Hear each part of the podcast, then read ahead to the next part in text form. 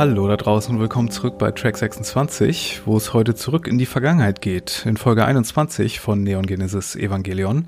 Es gibt Antworten, es gibt Mama und es gibt die Geburtsstunde von Nerv, unserer lieblingsdystopischen UN-Unterorganisation. Ich bin Mario und zum Geburtstag ebenfalls eingeladen ist die liebe Christiane. Hallo. Hi Mario. Wir sind ja jetzt in Folge 21, das heißt, wir sind in der ersten von insgesamt vier Director's Cut Episoden. Und da wollte ich als erstes mal fragen, wie ist da deine Beziehung zu? Bist du mehr vertraut mit den Director's Cut Versionen davon oder mit den ursprünglichen? Weil ich kenne die Director's Cut Version nicht so gut, weil ich immer die DVDs damals noch hatte und die hatten die alten Versionen. Das heißt, immer wenn ich eine Szene ja. und ein Stück sehe, was aus den Director's Cut ist, dann denke ich mir, oh, das kommt mir gar nicht so bekannt vor wie alles andere. Ja, genau so geht's mir auch. Also du weißt ja, ich bin mit der Vox-Version aufgewachsen und die hatte ich ja auf VHS und deswegen habe ich immer das geguckt, bis, bis die Kassette auseinanderfiel fast. Und insofern bin ich auch damit vertraut, wobei ich die Netflix-Version, wo ja der Director's Cut drin ist, jetzt schon so oft gesehen habe, dass das auch verwischt in meinem Kopf. Mm, alles klar. Ja, und wir steigen ja auch gleich ein mit einer, mit einer Szene, die eigentlich ganz woanders herkommt. Aber erst nochmal die Eckdaten. Wir haben eine Folge, die heißt auf Japanisch Nerufo Tanjo, also Nerv und Geburt. Der internationale Titel lautet He was aware that he was still a child. Drehbuch stammt von Hideaki Anno und Akio Satsukawa nochmal. Regie führte Hiroyuki Ishido, den wir kennen von den Folgen 3, 6, 10 und 12. Und die Folge lief zum ersten Mal am 21. Februar 1996 auf TV Tokyo im japanischen Fernsehen.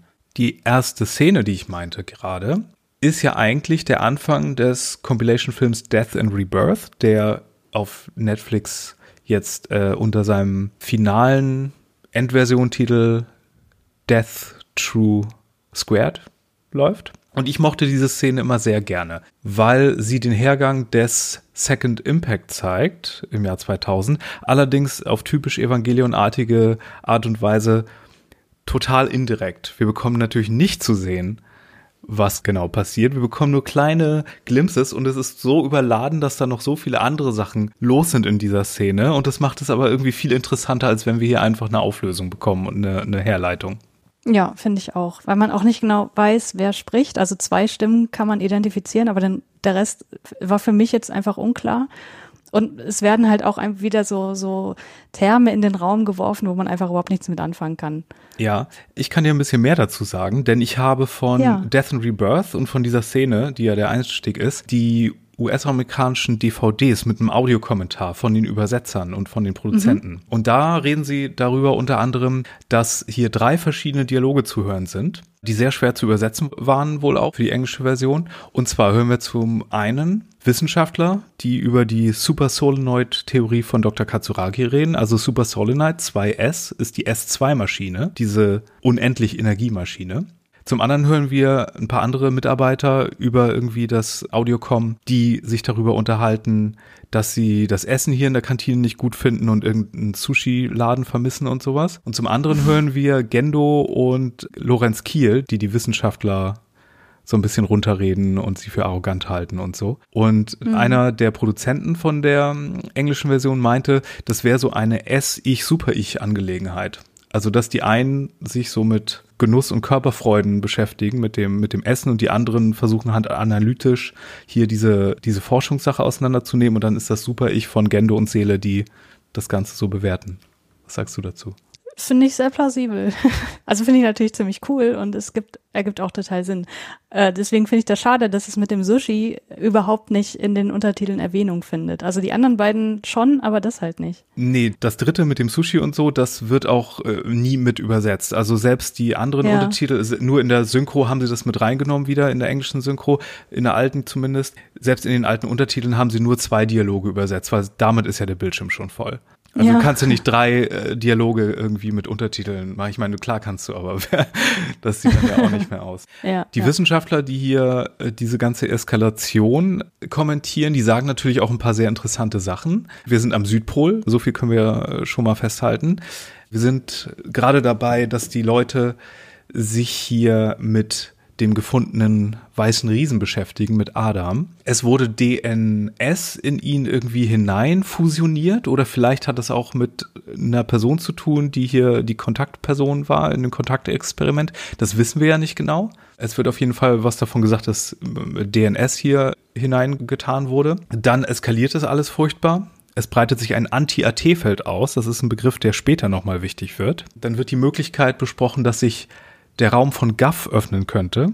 Da sage ich gleich nochmal was. Dann, dass sich die Flügel ausbreiten und dass doch bitte die Lanze wieder rausgesteckt werden soll. Mhm. Also lauter Sachen, die hier über den Hergang so kleine Sachen verraten könnten, aber wir wissen ja, wie gesagt, trotzdem nicht ganz genau, was hier passiert. Nur durch so ein paar Baugerüstteile sehen wir so ein bisschen was von dem Lichtriesen. Und das spannendste Bild, was ich finde, ist, wenn wir so zwei weiße Hände sehen, mm. die sich so bewegen, äh, ja, wie du deine Hände unter ein Waschbecken bewegen würdest, weil das ja eine Bewegung ist, die wir später in End of Evangelion auch nochmal ähnlich sehen.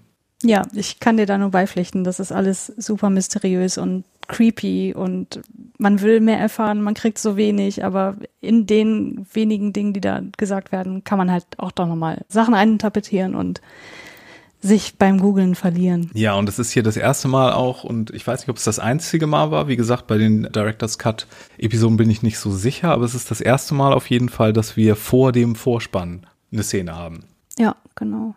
Der Raum von Gaff, der sich öffnet, der wird öfter erwähnt, ohne dass da weiter noch drauf eingegangen wird in Evangelion selbst. Es ist aber eine, ein Begriff aus dem jüdischen Mystizismus, den wir ja öfter schon erwähnt haben. Und gemeint ist die Halle der Seelen im siebten Himmel, wo sich alle Seelen der Menschen befinden, die noch geboren werden. Und die alle, und das finde ich sehr interessant, alle gleichzeitig mit der Schöpfung erschaffen wurden. Das heißt, mhm. alle Seelen, die es jemals geben würde, die hat es schon gegeben und sind Teil der Schöpfung von Anfang an. Und wenn alle Seelen aufgebraucht sind und geboren wurden, dann kommt der Messias. Mhm. Das wird hier auch einfach so im Raum stehen gelassen. Wir bekommen nie eine zweite Bedeutung, was hier vom, vom Evangelion-Lore und von der Mythologie mechanisch hier das vielleicht damit zu tun haben könnte. Es wird aber auch damit in Verbindung gebracht, halt mit diesem transzendentalen Event, wenn die richtigen Konditionen getroffen werden, mit dem, was in den Schriftrollen vom Toten Meer steht und mit Adam und mit vielleicht der Lanze und bla bla bla.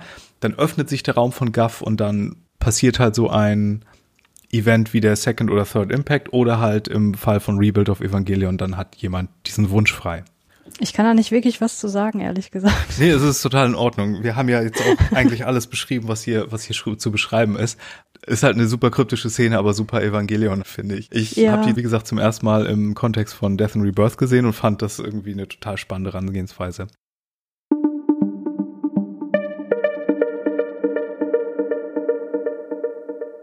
Dann können wir aber auch in die reguläre Folge gehen, die anfängt mit Kaji im Nirgendwo, wo er an einem Telefon einen letzten Auftrag erhält.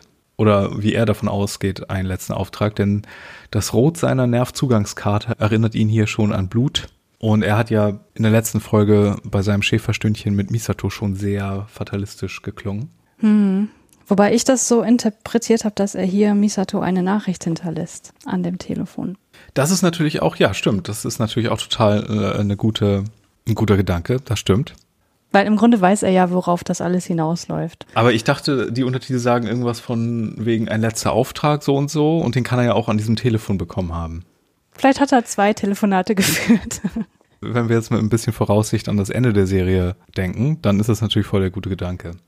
Im Hauptquartier ist so ein bisschen die Hölle los, denn der Vizekommandant wurde entführt. Hoppala. Mhm. Es ist hier nämlich ein bisschen so eine Koso Fuyutsuki-zentrische Folge. Nervsicherheitsdienst guckt kurz bei Misato vorbei, nimmt ihr die Waffe ab und nimmt sie fest. Aber ist kein großes Drama, weil sie versteht das alles. Sie ist ja selbst sehr trainiert, was hier Nervsicherheit angeht und es ist ihr absolut klar, dass sie verdächtigt wird, wenn hier Kaji verdächtigt wird, der sowieso schon auf dem Kicker war. Ich liebe das in der Szene, wie cool Misato reagiert, dass sie das alles schon, also dass sie genau weiß, worum es geht und wie cool sie ihre Waffe aus der äh, Innentasche ihres Jacketts nimmt und ach, sieht einfach toll aus. Und ich mag auch ihren Leuchtschreibtisch. In dieser alten Animationstechnik von damals hat man das ja noch so auf Tischen gemacht und Evangelion ist einer dieser Animes, wo das Weiß manchmal so richtig glüht so im Kontrast mhm. zu dem zu dem Rest. Ähm, das gilt ja auch für die Kanji, wenn wir nur Schrift haben, die leuchten ja regelrecht. Und das gilt ja auch für mhm. diesen Schreibtisch. Das ist so ein Look, den ich total mag. Das hast du in modernen Animes nicht, außer man macht das irgendwie gekünstelt, aber das sieht nicht so, nicht so wohlig aus irgendwie. Ja. Fujutsuki sitzt dann wirklich äh, gefesselt auf einem Stuhl, ist aber auch nicht weiter überrascht, nur höchstens davon, dass nicht der Rat erscheint, sondern zum allerersten Mal Seele, oder? Ja. In Form der Monolithen. In Form der 2001 Sound-Only-Monolithen, wo auch alle Mitglieder ihre Stimme verstellt haben, bis auf Kiel Lorenz, der das einfach nicht nötig hat. Der ist natürlich Seele 01, Monolith, auf dem draufsteht Sound-Only Seele 1. Wir wissen alle, wer das ist. Es wird äh, dann noch gesagt, hier, Herr Fujutsuki, wir haben nicht vor, einen neuen Gott zu erschaffen. Was ja de facto passiert ist, indem Eva 1 sich die S2-Maschine einverleibt hat in der letzten Episode, äh, in der vorletzten Episode, wie später eigentlich erst klar wird. Und dann nennen sie ihn Fuyutsuki Sensei. Also, hm. was man einer Lehrperson oder Mentor sagen würde. Und daraufhin wird bei ihm prustmäßig ein, ein Flashback getriggert, der ihn an seine Zeit Ende der 90er in Kyoto erinnert, wo er Professor war. Professor Fuyutsuki. Wie würdest du denn den, den coolen Prof beschreiben? Ich finde ihn eigentlich ziemlich sympathisch, aber es, er scheint ja ein Einzelgänger zu sein. Also ihm wird ja gesagt, hier, äh, du musst dich auch mal ein bisschen mit den Leuten vernetzen und so weiter und mit den Studierenden. Ja, also ich glaube, der ist locker drauf, aber schon sehr konzentriert auf seine Arbeit und deswegen hat er sich wahrscheinlich ein bisschen zurückgezogen. Genau, er wird von den Kollegen und von den Studenten hier, glaube ich, zuerst ähm, gefragt, ob er zum Trinken nach Feierabend mal mitkommt, zu dem Nomikai, hm. wie man auf Japanisch sagt. Und da scheint er dann einen Kollegen zu treffen, der ihm von einer interessanten Arbeit erzählt. Kannst du dir denken, was hier in der deutschen Übersetzung nicht so gut funktioniert wie auf Englisch und Japanisch? Hm, dass Student, Studentin vielleicht im Englischen und Japanischen keine Geschlechts-, also keine eindeutige Geschlechterzuschreibung hat? Genau.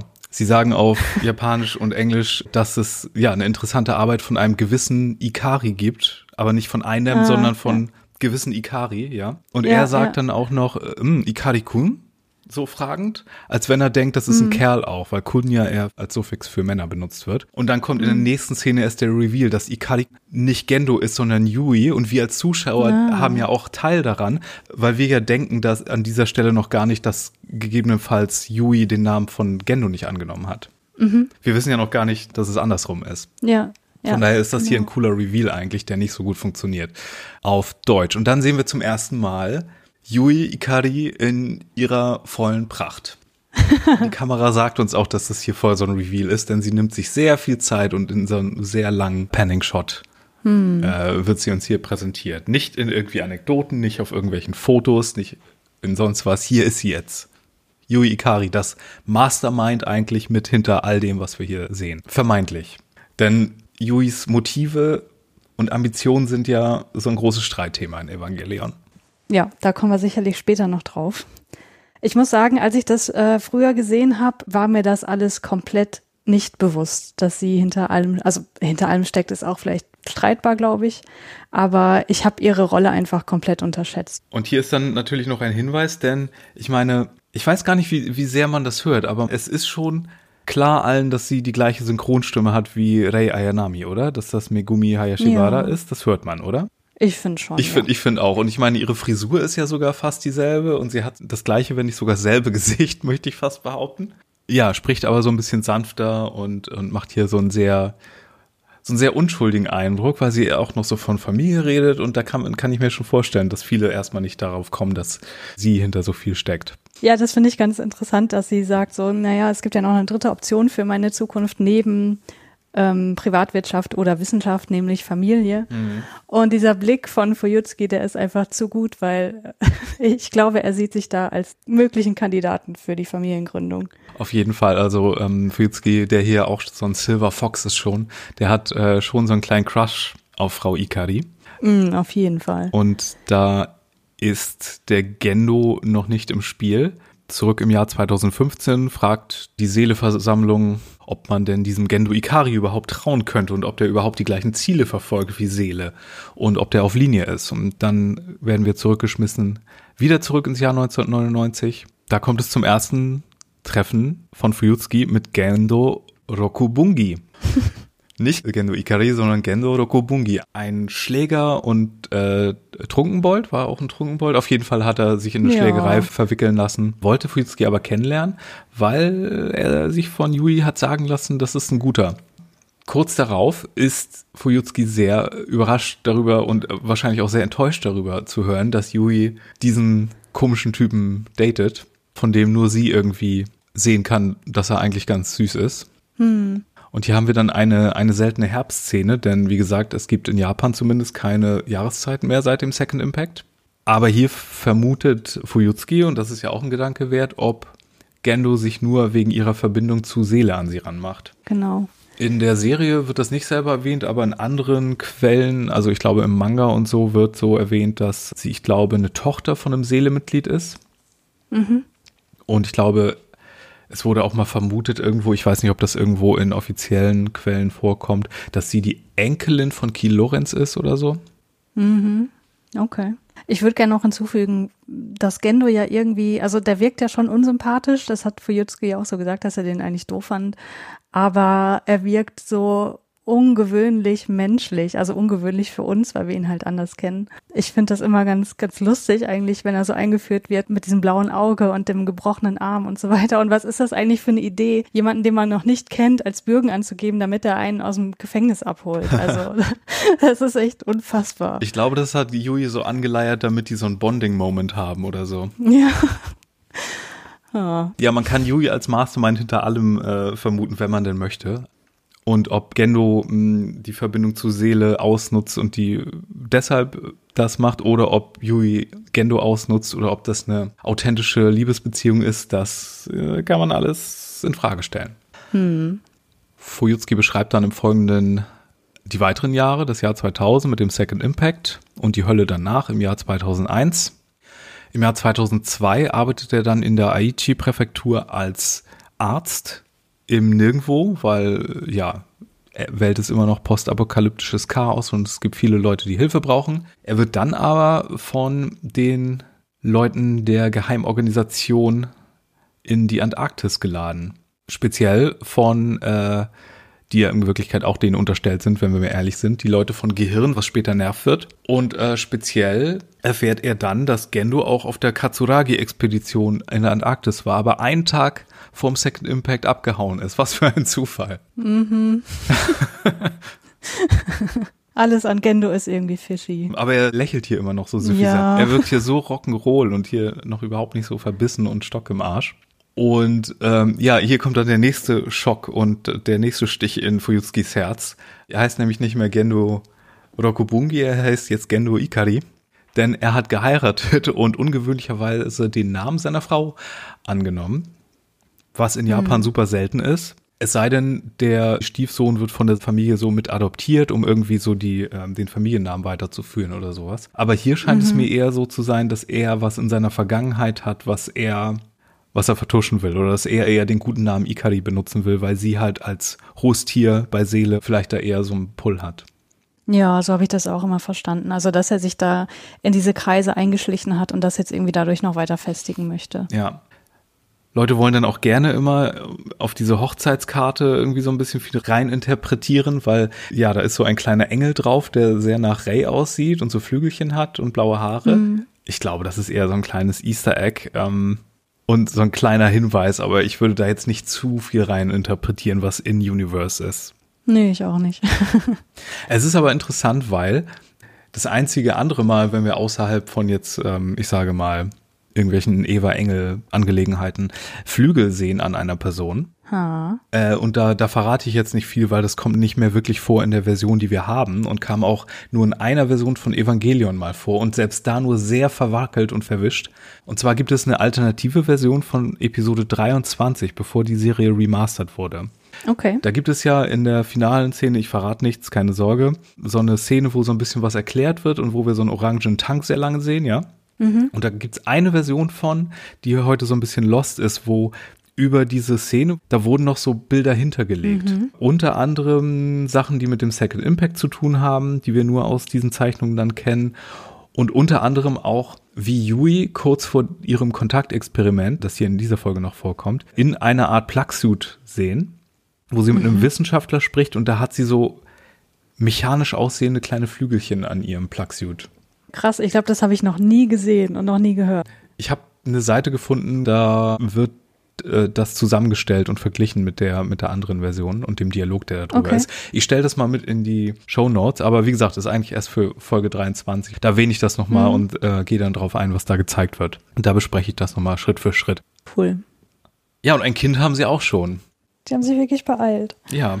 Ob Yui nur ihre, ob Yui wirklich eine Familienfrau ist oder nur ihre anderen Ambitionen hatte oder ob das Bekommen von Shinji in die Ambition reinspielt. Da müssen wir wahrscheinlich auch nochmal drüber reden irgendwann. Hm. Aber sie ist auf jeden Fall sehr liebevoll mit Shinji, das kann man schon mal festhalten. Ja. Fuyutsuki ist an dieser Stelle dann auch sehr berechtigt skeptisch, was all das angeht, denn er hat so ein bisschen reingeguckt in den Untersuchungsausschuss für den Second Impact, der zufälligerweise nur aus Seelemitgliedern besteht. Hm. Aber all diese ähm, Anschuldigungen lässt Gendo so an sich abprallen. Denn er hat noch viel vor mit diesem Mann, der ja seine rechte Hand wird, wie wir, wie wir schon wissen. Hm. Im Jahr 2015 in der Gegenwart sehen wir Misato kurz in der altbekannten Nervzelle sitzen, was sie wiederum an ihre Zeit in einer anderen Art Zelle erinnert. Denn ähm, während Gendo den Fuyutsuki mit durch die Facility am Südpol nimmt, wo er ja hinbestellt wurde, sehen wir, wie da auch Misato noch vor Ort ist, als einzige Überlebende des Second Impacts und hier in, was so ein bisschen aussieht wie so eine Gummizelle fast schon, hm. äh, wo sie hier beherbergt wird ähm, und beobachtet wird, denn sie spricht seit dem Vorfall nicht. Und hier sind zwei sehr bedeutungsschwere Gegenstände noch in ihrer Zelle zu sehen, die später auch noch wiederkommen, nämlich die Bausteine. Hm. Äh, ich glaube, die in Form einer kleinen Rakete angeordnet sind und ein Plüschbär. Ich kann ja noch ganz kurz darauf eingehen, wie Misato hier wirkt, weil das kann man natürlich auch mit psychopathologischen Termen beschreiben. Ich wollte gerade fragen. sie zeigt Symptome der Katatonie, nämlich Mutismus, das hast du schon gesagt, sie ist stumm und Stupor, das ist eine Starre des Leibes und ich würde vermuten auch Negativismus, das bedeutet, dass sie allen Aufforderungen oder Versuchen, sich zu bewegen, ja, widersteht. Und das sind Symptome der katatonen Schizophrenie, und darüber hat Eugen Bleuler, den wir ja in Episode 18 erwähnt haben, auch was gesagt, beziehungsweise zur Schizophrenie allgemein. Er hat ja gesagt, dass das eine Störung sei, die durch das Erleben von Ambivalenz besonders geprägt ist. Und das macht ja auch wieder Sinn, denn Misato hat ja ein ambivalentes Erlebnis hinter sich. Die hat diese äh, Katastrophe überlebt, bei der ihr Vater ums Leben kam, aber das ist halt auch die Situation gewesen, in der sie seine Liebe zu spüren bekam. Genau, und was sagt sie noch in der Nervzelle, dass sie geschlossene Räume nicht mag oder dass sie Dunkelheit nicht mag? Irgendwas meinte sie noch. Genau, dass sie Dunkelheit nicht mag, weil da schlechte Erinnerungen hochkommen. Genau. Ja, und dann ist das hier natürlich auch ein guter Punkt zu erwähnen, dass die Südpol Facility, wo Adam gefunden wurde, auch eine Geofront ist. Hm. Deswegen sieht das hier auch alles aus wie das Nervhauptquartier. Und es ist die Geofront 1, die wir, äh, wie wir hier auf einem Bildschirm sehen, auch der White Moon ist. Mhm.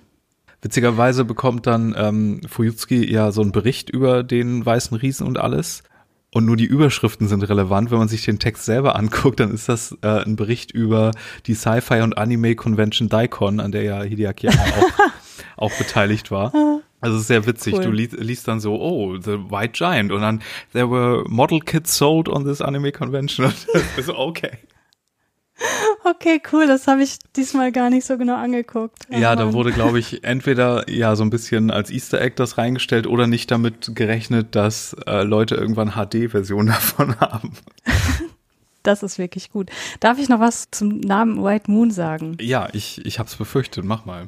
Ja, du hast es befürchtet, weil es gibt die sogenannte Classified Information, die basiert auf dem Videospiel Neon Genesis Evangelion 2. Und du hast ja gesagt, du findest das alles ein bisschen lame, wahrscheinlich, weil das auch irgendwie viel zu viel ähm, erklärt. Aber ich habe dir vorhin gesagt, naja, wir sind ein Neon Genesis Evangelion Podcast und die Leute erwarten, dass wir gut recherchiert haben und deswegen kann ich das hier auch nicht einfach so äh, beiseite lassen. Und in diesen Classify, Classified Information stehen ganz viele Dinge drin, die von manchen als Kanon angesehen werden, weil das Mitarbeitende von Gainax an das Entwicklerstudio des Spiels wohl weitergeleitet haben, aber das, das nicht heißt, dass das alles irgendwie von, von Hideaki Anno abgesegnet wurde. Ja, mancherorts heißt es das schon. Ich finde es aber lame, weil ähm, wenn du dir so Anime oder so Evangelion Erklärvideos auf YouTube oder so suchst, dann fangen die alle immer ja. an mit Oh, the first and Ancestral Race und all sowas. Und das ist mhm. so ein Begriff, der nicht mal fällt in der Serie. Und, ja, und wie gesagt, es kommt nur in geheimen Files vor, die du auch noch freispielen musst in diesem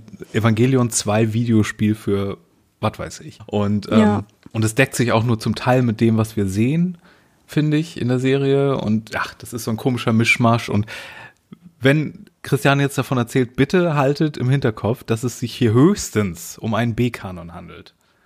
Genau, aber ich sag's trotzdem mal. Der White Moon ist das Überbleibsel einer früheren Abstammungslinie dieser First Ancestral Race, die du gerade genannt hast eine frühere Abstammungslinie der Menschen, in dem sich sowohl Adam als auch eine Longinus-Lanze befanden. Aber Außerirdische sind das, ne? Weil Genau. Dass das äh, Leute von der Erde sind, die früher mal auf der Erde gewohnt haben. Das war der Plan im ursprünglichen Proposal von Evangelion.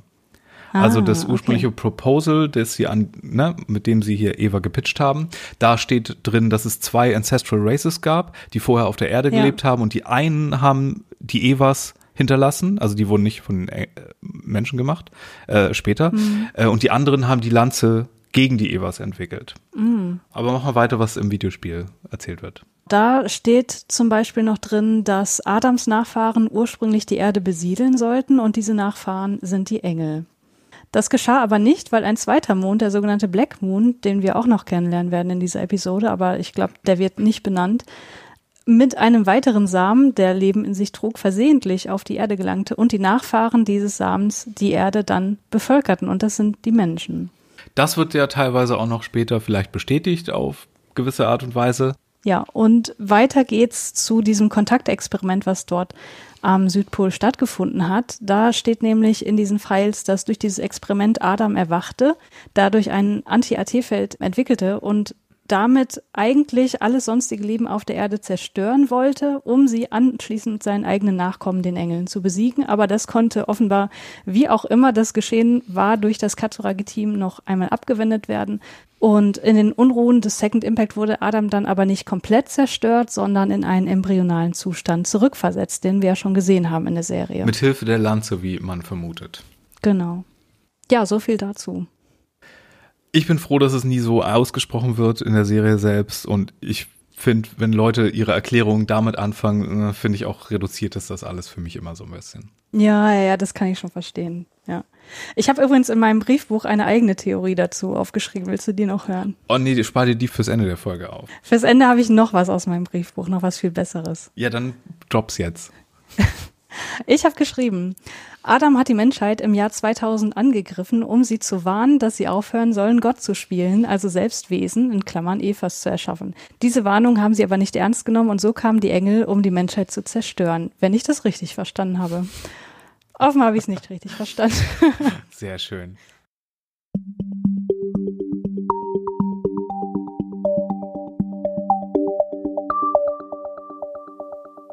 Wir springen dann erstmal ins Jahr 2003, wo Fuyutsuki dann nach längerer Zeit nochmal auf Yui trifft, in Hakone, wo ja dann später Tokyo 3 entsteht oder gerade schon gebaut wird.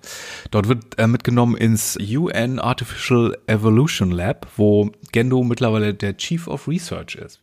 Da habe ich mich echt gefragt, so mit welcher Ausbildung geht der da überhaupt rein? Erfahren wir da darüber jemals was, was Gendo eigentlich gelernt hat und was für Qualifikationen der hat? Nee, oder? Fuyutsuki, der ist ja irgendwie metaphysischer Researcher auch und die Ikaris, die sind ja eher Biotech. Ja. Äh, und deswegen wollen sie aber seine Expertise, aber ich glaube, Gendo ist schon auch im gleichen Feld wie Yui. Okay. Nur nicht so eine Koryphäe wie sie, glaube ich.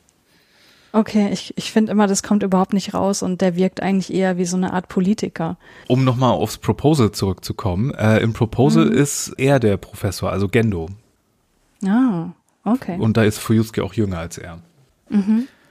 Äh, ja, Fuyutsuki äh, stellt Gendo dann hier mehr oder weniger mit seinen Rechercheergebnissen. Äh, er weiß von den Schriftrollen vom Toten Meer, er weiß, dass der Second Impact geplant war von Gendo oder zumindest geduldet wurde von seiner Gruppe und von Seele und dass es ein Kiel-Cover-Up gab. Und Gendo lässt das alles über sich ergehen, denn er hat ihm noch was zu zeigen. Denn wir sind ja in Hakone, das heißt über dem baldigen Tokio 3, das heißt unter dem Ganzen befindet sich schon die zweite Geofront, die wir eben erwähnt haben, wo das Hauptquartier von Gehirn gerade gebaut wird. Hm. Und hier lernen wir dann auch natürlich kennen die Frau, von der wir schon öfter gehört haben, Dr. Akagi Senior, die Mutter von Rizko, Naoko. Naoko Akagi. Genau. Dunkle Haare, ein bisschen so ein, so ein femme fatale Charakter, finde ich fast schon.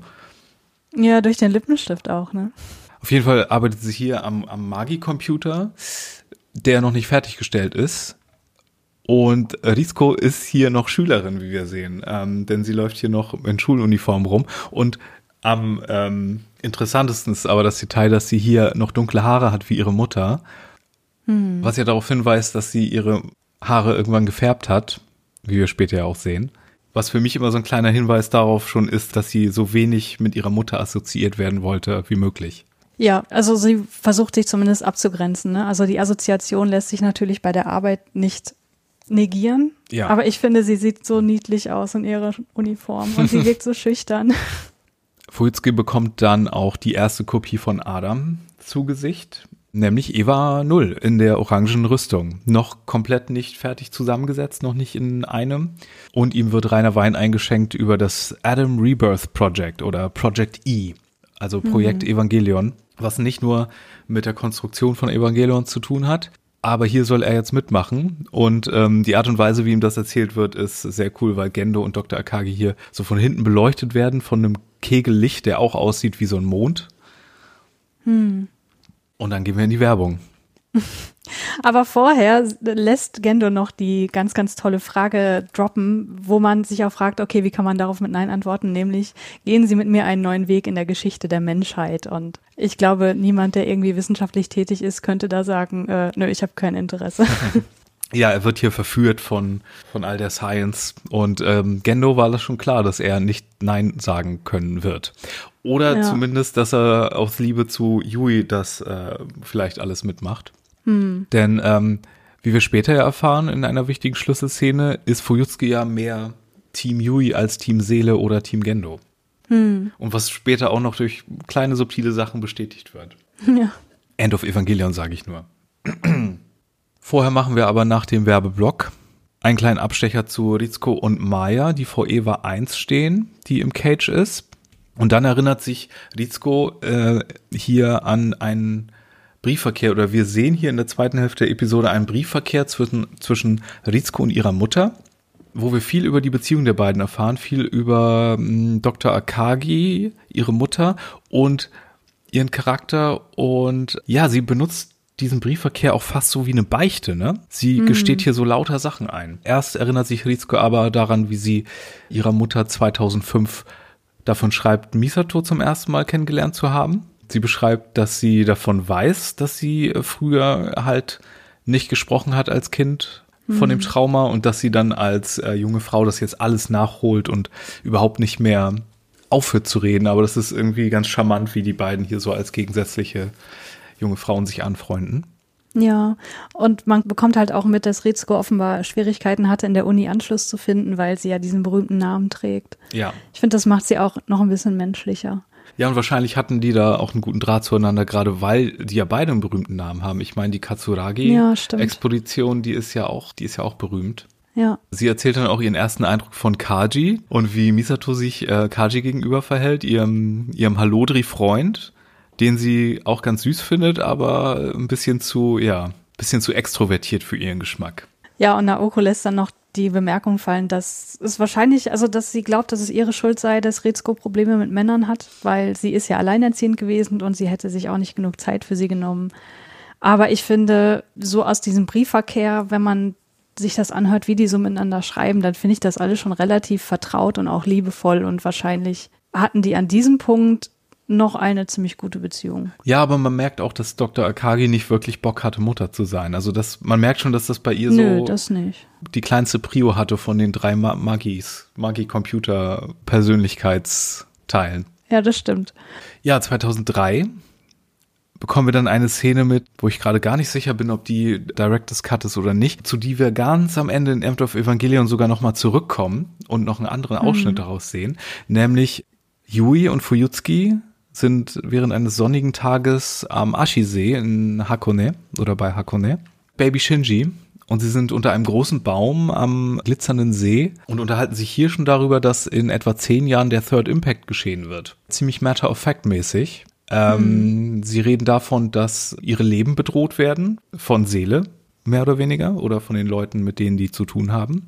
Denn ähm, ja, hier kommt so leicht durch, dass Yui andere Pläne hat als Seele und dass Fuyutsuki auf ihrer Seite ist. Ist das so? Ich, äh, hm.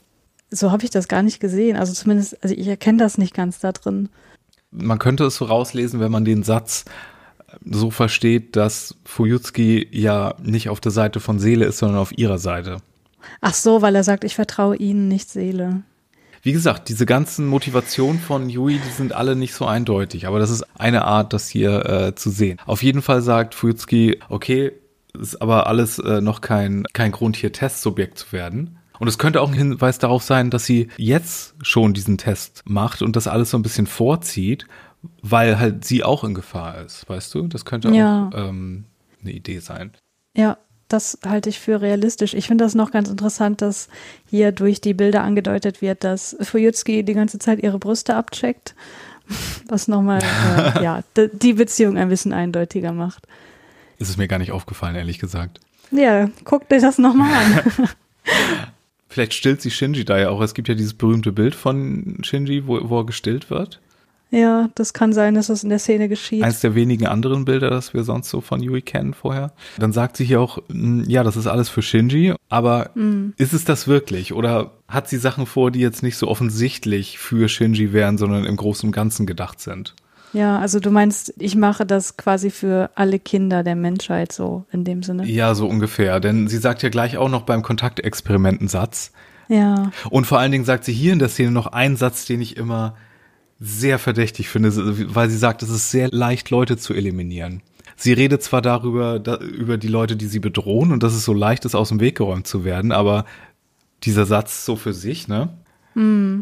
Ja, sie sagt einfach, die ganze Menschheit könnte sterben. Ja, das ist schon interessant. Also das ist hier wirklich eine Schlüsselszene mit ja. den beiden am Baum. Die müssen wir, die muss ich auch noch mal sehen. Wenn das mit dem, wenn mir das mit dem Brüste gucken nicht aufgefallen ist, dann habe ich die auch noch nicht genug studiert. Dann müssen wir zu der auch noch mal zurück.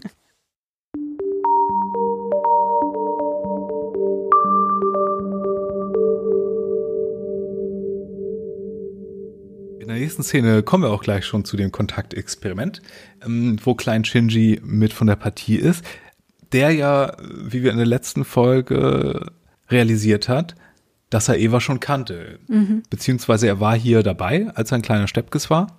Fuyutsuki ist erst noch irritiert, dass er überhaupt hier ist. Ja, der ist nicht nur irritiert, der ist auch ziemlich besorgt, finde ich, dass er da ist, als würde er wissen, wie das Experiment enden wird. Und dann sagt sie halt diesen, ähm, diesen weiteren Schlüsselsatz, den man so verschieden auslegen kann, dass sie Shinji eine helle, strahlende Zukunft zeigen möchte. Hm. Dann ist ja auch die Frage, ähm, wusste sie auch, wie das ausgeht? Ich würde auch sagen, ja, auf jeden Fall.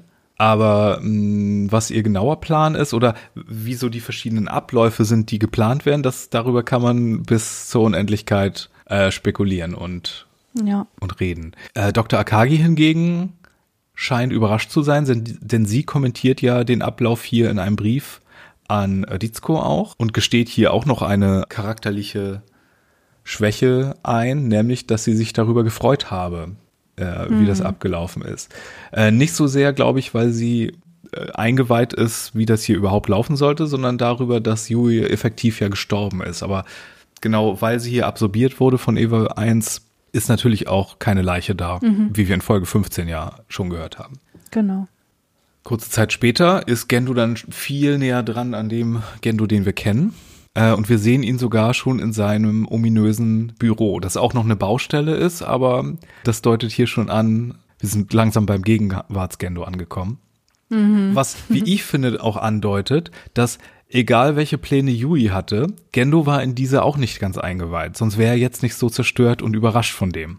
Weißt Richtig, du? ja. Ja. Ja, klar. Und er meint jetzt, okay, neues Projekt, nur noch Human Instrumentality Project, bitte. Ja, er sagt, ich beschreite den Weg zur Göttlichkeit, an dem jeder scheiterte. Wo ich mir denke, so, okay, wenn ich Fujitsuki wäre, ich würde sagen, okay, tschüss.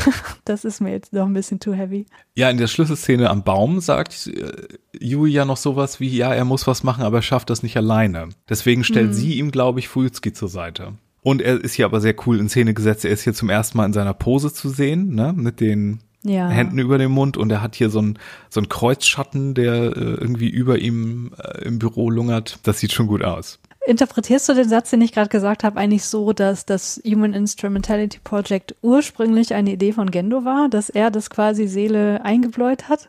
Oh, nee, ehrlich gesagt glaube ich, ah, ehrlich gesagt glaube ich, dass Gendo so ein bisschen wie eine Fiedel gespielt wird. Mhm. Und deswegen weiß ich auch nicht, inwiefern, wenn wir über Yuis Motive reden, inwiefern Shinji zu bekommen nicht auch Kalkül war. Ja. Wie gesagt, so richtig drüber reden können wir erst bei End of Evangelion und das tun wir auch. Aber ähm, ich finde, es deutet hier sehr viel darauf hin, dass, dass es schon auf Seeles Mist gewachsen ist auch und dass Yui Teil davon war, ganz, ganz tief verwurzelt, aber dass sie auch, dass es hier drei verschiedene Version davon geben könnte. Und keine davon ja. ist dann am Ende so passiert, wie sich das irgendjemand vorgestellt hat, mehr oder weniger. Was ja. es so schwer, was es so schwer auseinander zu fiddeln macht. Das stimmt. Wir springen dann nochmal in der Zeit voran, ins Jahr 2008. Rizko ist mit ihrem Studium fertig und wird Teil von Gehirn, schließt sich dem Projekt E an, kommt dann zum ersten Mal zur Arbeit und was bekommt sie gleich mit? Das Schlimmste, was man sehen kann, glaube ich. Wie ihre Mama und Gendo rummachen. Äh, Gendo mhm. allerdings ziemlich unbeteiligt und hier ist dann auch so ein gewisses Ausnutzen auch mit am Spiel. Ja. Und das macht halt auch diese Szenen, die wir vorher gesehen haben, so dubios, weil wenn wir hier sehen, dass äh, ja Dr. Akagi hier in so einer asymmetrischen Beziehung mit Gendo ist, inwiefern haben andere Leute dann andere Beziehungen zu anderen Leuten, um äh, andere gewisse Expertisen sich einzufangen? Ja, und Naoko sagt dann noch, dass sie weiß, dass er Yui immer noch nicht vergessen kann und sie sagt dann aber, das ist mir egal. Mhm. Das finde ich echt krass, weil da spricht so viel, so wenig Selbstachtung aus ihr. Und das ist wahrscheinlich auch so ein, so ein Fakt, also wo, wo Rizko sagen würde, das ist nicht mit Logik zu erklären und das kann sie überhaupt nicht nachvollziehen, weil das halt auch dieses pure Es ist, was aus ihr spricht. Ne? Mhm. Sie will halt Sex mit ihm haben und ihn als, also aus welchen Gründen auch immer äh, sie da noch Interesse an ihm hat, aber das ist halt mega interessant, wenn man sich überlegt, was mit Rezko dann noch passiert. Auf jeden Fall. Im Jahr 2010 äh, kommt Gendo dann plötzlich mit dem Kind zur Arbeit. Ähm, bring deine Tochter zur Arbeit Tag. Aber ja, Tochter, hä, was? Ähm, und es ist eine kleine Rei Ayanami, die äh, einfach mal so da ist. Ja, die Akagis bemerken auch schon so, hä, ich dachte, sie hatten einen Sohn. Und warum sieht dieses Kind wie Yui aus? Und wer dann noch nicht vermutet, was hier, was hier los ist, dann weiß ich auch nicht mehr. Dann kann ich euch nicht mehr helfen, glaube ich. Ja.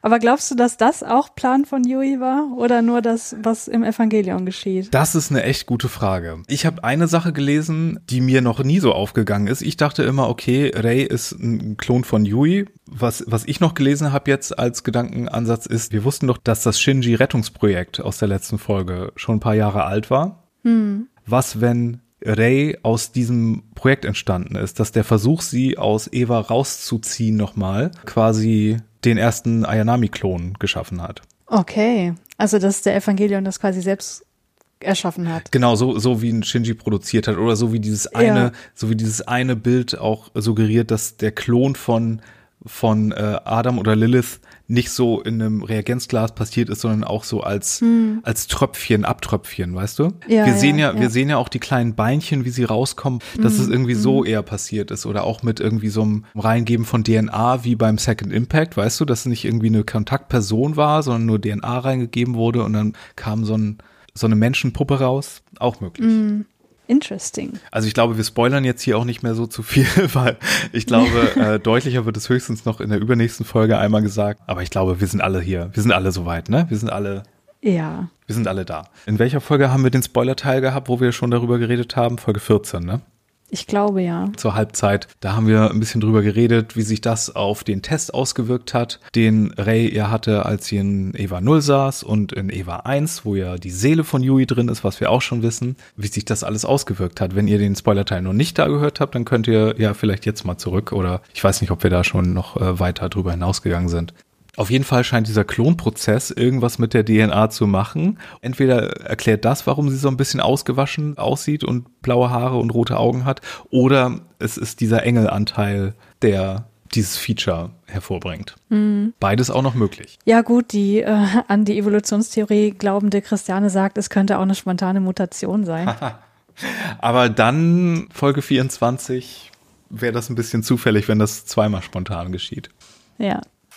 Dass es sich bei Ray um einen Klon handelt und dass es immer Ersatz für sie gibt, das wird dann auch nochmal in der nächsten Szene bestätigt. Nachdem nämlich der Magi-Computer angeht und äh, Dr. Akagi nochmal das Konzept mit den drei Alter Egos der drei verschiedenen Computerstationen erklärt. Sie als Frau, sie als Wissenschaftlerin, sie als Mutter. Wo wir ja auch wieder das Strukturmodell der Psyche haben, was ich in Episode 9 vergessen habe zu erwähnen. Das haben wir so oft erklärt. Ja, das mache ich jetzt nicht nochmal. Ich glaube, ihr wisst Bescheid, was gemeint ist. Ja. Äh, auf jeden Fall ähm, kommt dann die kleine Ray auf einmal in ihr Büro getapst bei Dr. Akagi. Und ist ganz schön gemein. Ja, aber unabsichtlich, glaube ich. Sie papageit ja nur was wieder, was, was Gendo sagt. Aber sie wirkt trotzdem feindselig, finde ich. Das ist aber aus der Perspektive von Dr. Akagi. Ich glaube, das projiziert sie da rein. Ja, das kann sein. So Dr. Akagi sagt ja, ey, oh, kleine Ray, äh, soll ich dich zurückbringen? Ah, nein, du alte Hexe, passt schon, sagt sie. Und äh, ja. das Wort Barsan ist eigentlich so alte Frau, aber in diesem Kontext von dieser äh, sozialen Interaktion ist das schon sehr unhöflich. Deswegen ähm, hm. wird das immer mit Old Hag oder äh, was sagen sie im Deutschen? Alte Hexe oder Hexe, ja. Äh, das passt schon. Äh, Dr. Akagi dann auch ganz entrüstet. So kannst du aber nicht mit mir reden. Ich sag dem Herrn Akagi, er soll mit ihnen, mit dir schimpfen. Und dann sagt sie, ja, aber so nennt er, er dich doch. Ja. Und dann dreht sich das bei ihr im Kreis und die Eifersucht und dann sieht sie das Gesicht von Yui, ihrer Kontrahentin, in dem Gesicht und ähm, dann erwürgt sie das kleine Kind und es ist eine der schockierendsten Szenen in der gesamten Serie. Ja. Wenn diese kleinen Ärmchen von diesem kleinen Mädchen dann da auf einmal so runterbaumeln, das ist eins der schockierendsten Bilder, finde ich. Total. Aber das ist auch so gut gemacht, weil man sieht ja vorher noch diese Einstellung, wo Naoko und Gendo sich küssen, was super awkward und unangenehm ist, weil er halt die Augen offen hat und sie da relativ drin vertieft ist und man hört aber schon die Geräusche des Erwürgens. Und ich denke immer so, das bezieht sich jetzt auf das Küssen. Aber äh, ja. Das ist nochmal brillantes Sounddesign, da wird das auch so vermischt ja. und ähm, das war natürlich trotzdem ein impulsiver Akt. Ja. Und wahrscheinlich genauso impulsiv ist dann der Suizid, der daraufhin vonstatten geht, der dann dazu führt, dass Gehirn dicht gemacht wird. Aber das ist eher so ein symbolischer Akt, denn äh, Gehirn kommt natürlich als Nerv zurück. Hm. Und ähm, ja, auf Ayanami müssen wir auch nicht verzichten. Ich finde es noch ganz interessant, also sie hat ja noch diese Realisation, dass das jetzt ganz schrecklich war und dass sie also sie suizidiert sich ja dann offensichtlich. Und man könnte ja sagen, dieser äh, Mord an Ray, das ist so eine Impulshandlung, das ist aus Leidenschaft, aus Eifersucht, wie auch immer. Das ist sozusagen das Es, was aus ihr spricht, die Frau. Aber die Bestrafung, die sie sich selbst ja auferlegt, nämlich indem sie sich selbst tötet, das ist dann sozusagen wieder die Mutter, die aus ihr spricht, weil die Mutter ja für das Über-Ich steht und mhm. das sozusagen die Dinge irgendwie richtig stellen möchte. Und da war die Mutter dann letztlich doch stärker. Ja, ähm, ja, und ich frage mich immer, inwiefern sie das wortwörtlich meint. Ich meine, wir können das auf die Klone beziehen, dass es immer Ersatz für sie gibt und für mich auch, sagt sie ja. Aber sie meint es ja. ja eher in ihrer Funktion bei Gehirn. Und inwiefern ist sie eingeweiht und inwiefern weiß sie, dass es buchstäblich Ersatz für sie gibt, weißt du? Ja, ja. Also am Anfang, als sie sie kennengelernt hat, wusste sie das ja definitiv nicht, weil Richtig. sie sich ja total gewundert hat. Vielleicht hat sie das bei ihrer Recherche rausgefunden, aber Wahrscheinlich hätte sie dafür auch nicht die Sicherheitsberechtigung gehabt, um solche ähm, Informationen abzurufen, einfach auf einem Terminal. Also, hm. Ja. Und es ist natürlich auch noch sehr relevant, dass äh, vorher sehen wir so die Magie-Computer-Einheiten so äh, einfach so rumstehen und ähm, jetzt, wo der fertiggestellt ist, ist es, sind es halt diese drei Türme im, im Headquarter, wie wir es dann kennen. Und das ist mhm. auch ja auch der Ort, Ort, wo sie sich dann umbringt. Ja. Aber diese Episode ist immer noch nicht ganz fertig mit den Schockmomenten. Mhm.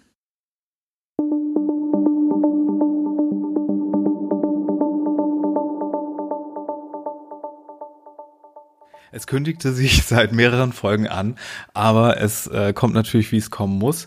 Kaji befreit in der Gegenwart Fuyutsuki. Er macht ja so ein Tellerschwingspiel. Er versucht ja drei verschiedene Seiten gleichzeitig glücklich zu halten, muss immer diese Teller drehen, um mhm. da als Doppel-Dreifach-Agent äh, irgendwie alle noch happy zu halten hat es sich so ein bisschen verspielt mit Seele.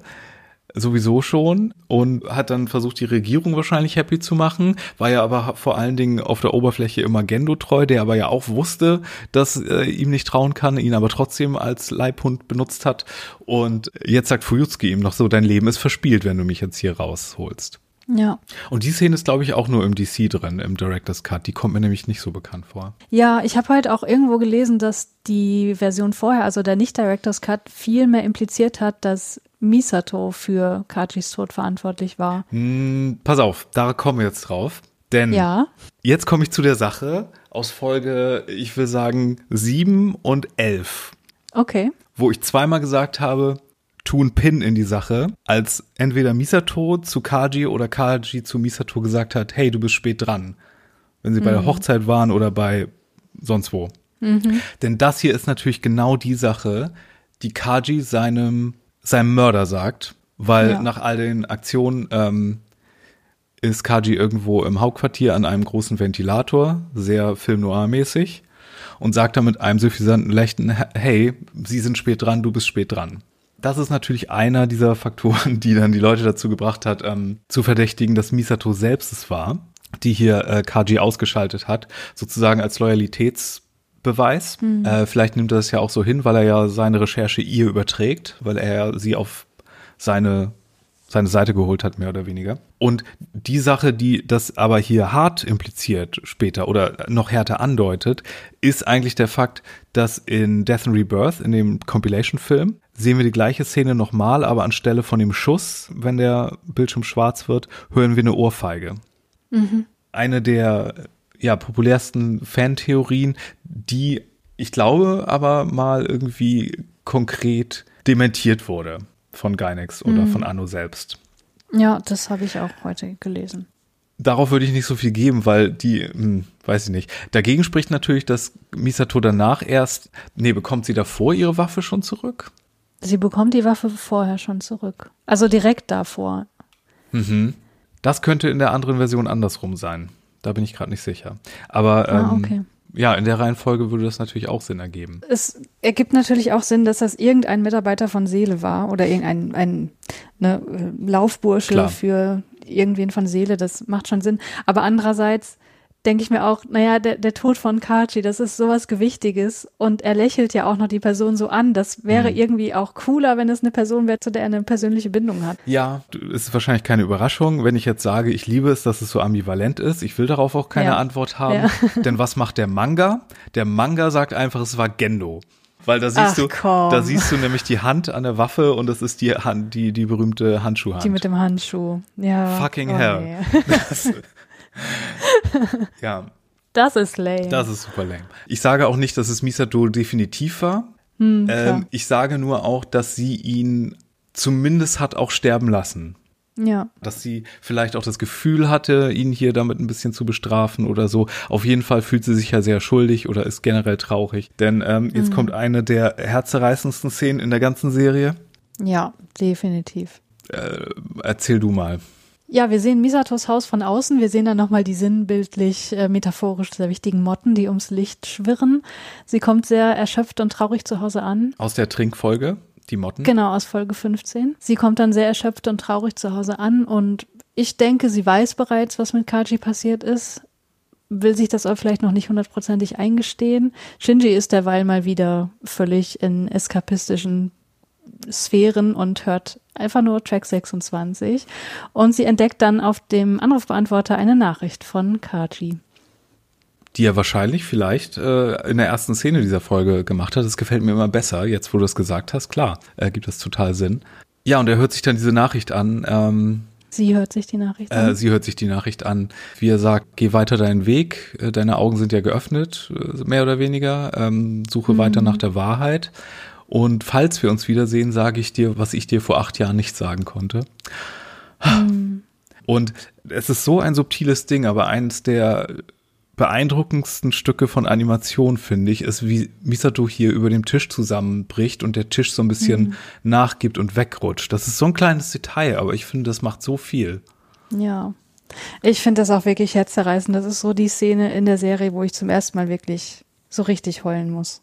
Bisher waren es immer so Tränchen, aber da kommt es dann aus mir raus. Ja, das ist wirklich, äh, das geht wirklich sehr nah. Und dann kommt noch der extra Hammer, weil wir bringen es hier tatsächlich nochmal, obwohl er überhaupt nichts mit der ganzen Folge fast zu tun hatte, wir bringen es hier mhm. doch nochmal zu Shinji zurück, der hier das letzte Wort bekommt und den Episodentitel noch hervorruft. Er lugt, während wir hier total bei Misato sind, um die Ecke, traut sich aber nicht mhm. zu sagen, sondern verkriecht sich wieder in seinen Kassettenrekorder und beichtet uns dann noch, ähm, dass er in dem Moment nichts machen konnte, außer wegzulaufen, weil ihm klar ist, dass er nur ein Kind ist, das hier überhaupt keine emotionale Stütze sein kann. Ähm, ja. Und damit beenden wir die Folge auf sehr deprimierende Art und Weise. Allerdings.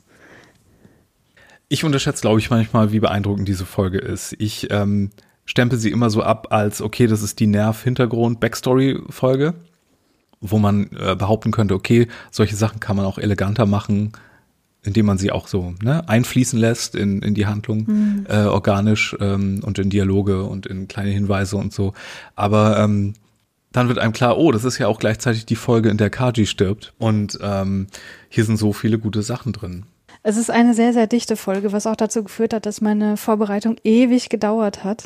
Mhm. Also ich saß halt wirklich sehr, sehr lange und konnte am Ende auch einfach nichts mehr lesen und ich finde die Folge auch wirklich sehr gut und mega deprimierend. Ich wollte ja eigentlich jetzt am Wochenende ähm, so die Folgen bis Folge 24 mal in einem Stück gucken und nach dieser Folge dachte ich aber, nee, für die nächste bin ich noch nicht bereit.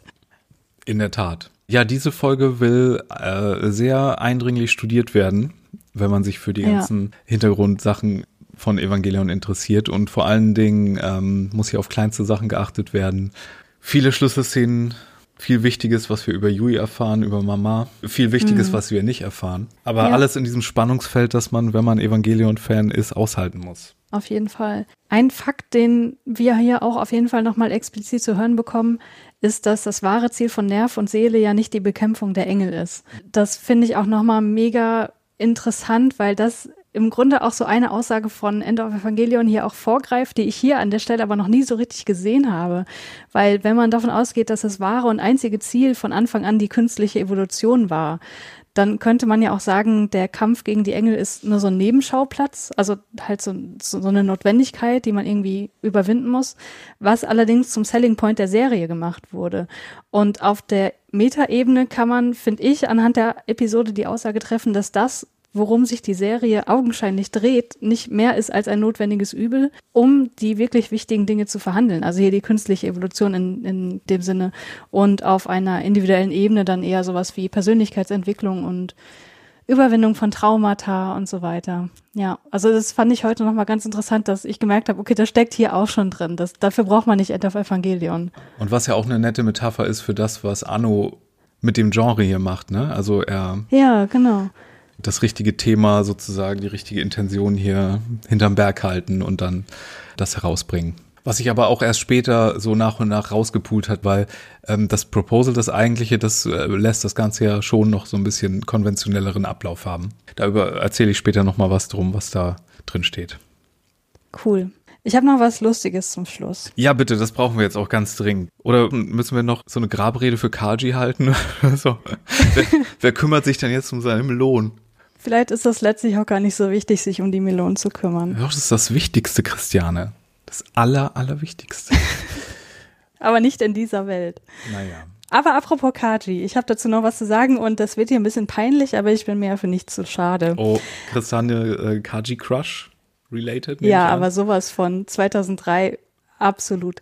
Ja, und da habe ich irgendwo erfahren, dass Evangelion verfilmt werden soll, also als Realfilm. Das stimmt. 1999 so um den Dreh rum. Tiffany Grant, die an der US-Version gearbeitet hat und die Stimme von Asuka ist, die war da auch beteiligt. Ah ja. Ich glaube, das, das hast du schon mal erzählt. Ja, auf jeden Fall habe ich hier diese Nachricht irgendwie bekommen und äh, habe mich da sehr darüber gefreut, wie man jetzt hören wird. Evangelion soll ja verfilmt werden. Ist das nicht der Mega-Hammer schlechthin? Ich freue mich jetzt schon, das zu sehen, obwohl ich sehr bezweifle, dass man den Anime noch toppen kann. Was meinst du denn dazu? Naja, gespannt bin ich trotzdem. Vielleicht bauen die ja für den Film einen echten Evangelion. Boah, ich werd gleich wahnsinnig. Stell dir mal vor, man könnte den dann mal besichtigen. Oh, mir kommt gerade ein Gedanke. Wer soll denn bitteschön so männlich, cool, nett und gut aussehend sein, um Kachi zu spielen? Da fällt mir niemand ein.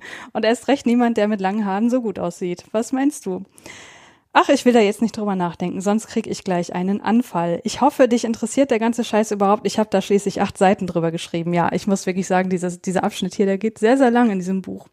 Und ich schreibe dann noch, ich bin übrigens äh, wieder dabei, die Mangas zu lesen und die Serie zu schauen. Ich bin gerade da, wo Toji im Krankenhaus liegt und Hikari ihn besucht. Die Stelle davor, wo Eva 01 den Engel so dermaßen fertig macht, liebe ich ja total. Das ist einfach so furchteinflößend und unvorstellbar. Ich glaube, ich mache lieber mal Schluss. Ich langweile dich bestimmt schon. So viel dazu. Ich war offenbar schon damals sehr, sehr begeistert von Folge 18. Ähm, damals gab es ja auch schon so Fan-Trailer, die zusammengeschnippelt wurden aus anderen Science-Fiction-Filmen mit so eigens gemachten oder aus Computerspielen genommenen Evangelion-Szenen. Ja. Äh, also ganz frühes YouTube, sage ich jetzt mal, oder noch davor. Und weißt du, wer da als Kaji äh, besetzt wurde? Nee, ich habe keine Ahnung. Das passt so wundervoll eigentlich. Äh, Keanu Reeves. Da Echt? wurden, da wurden Szenen aus Johnny Mnemonic und so genommen. Oh geil, das hätte, oh, das gibt's das noch irgendwo? Wir schauen mal, wenn es die gibt, packen wir die in die Shownotes. Ähm, Trailer Das für muss ich sehen. amerikanische Live-Action äh, Evangelion-Sachen. Kirsten Dunst war da drin gerne als Asuka besetzt und ich glaube Elijah Wood war Shinji oder so. Genau. Und Ayanami war computeranimiert, weil es gab damals zur News, dass es verfilmt werden soll, Gerüchte, dass Ayanami der erste computeranimierte Filmcharakter werden soll. Okay. Ja. und Gendo war, glaube ich, immer Hugo Weaving aus Matrix. Ja, das passt. Das, das kann ich mir gut vorstellen, ja. Okidoki, und damit geht äh, die Nerv-Geburtstagsstunde bei uns zu Ende. Was für eine dichte Folge. Ich würde gerne sagen, dass es in den nächsten Folgen ein bisschen mehr happy vor sich geht, aber äh, das wird nicht der Fall sein. Es wird aber noch mal extra lang vor sich gehen, denn die nächsten drei Folgen sind auch noch Director Cuts, wo ich aber fast sagen würde, eine dieser Folgen mag ich fast lieber in der Original-TV-Version. Und ich verrate euch dann auch warum. Ich bin gespannt. Ansonsten schaut bitte mal in unsere Show Notes, schaut zu Twitter bei track26pod, firewalkwithme mit zwei E bin ich und Christiane Attig findet ihr meine liebe Kollegin hier am Mikrofon. Genau, und guckt euch nicht die Vorschau von Episode 22 an, wenn ihr Epilepsie habt. Aber wenn man Deutsch kann, kann man da unter Umständen schon ein paar Wörter entdecken, die einem bekannt vorkommen. Mhm. Die nicht immer richtig geschrieben sind, aber die einem bekannt vorkommen können. Danke fürs Zuhören auf jeden Fall. Danke fürs Gespräch und äh, ihr da draußen lauft uns nicht weg, dann hören wir uns beim nächsten Mal. Tschüss. Tschüss.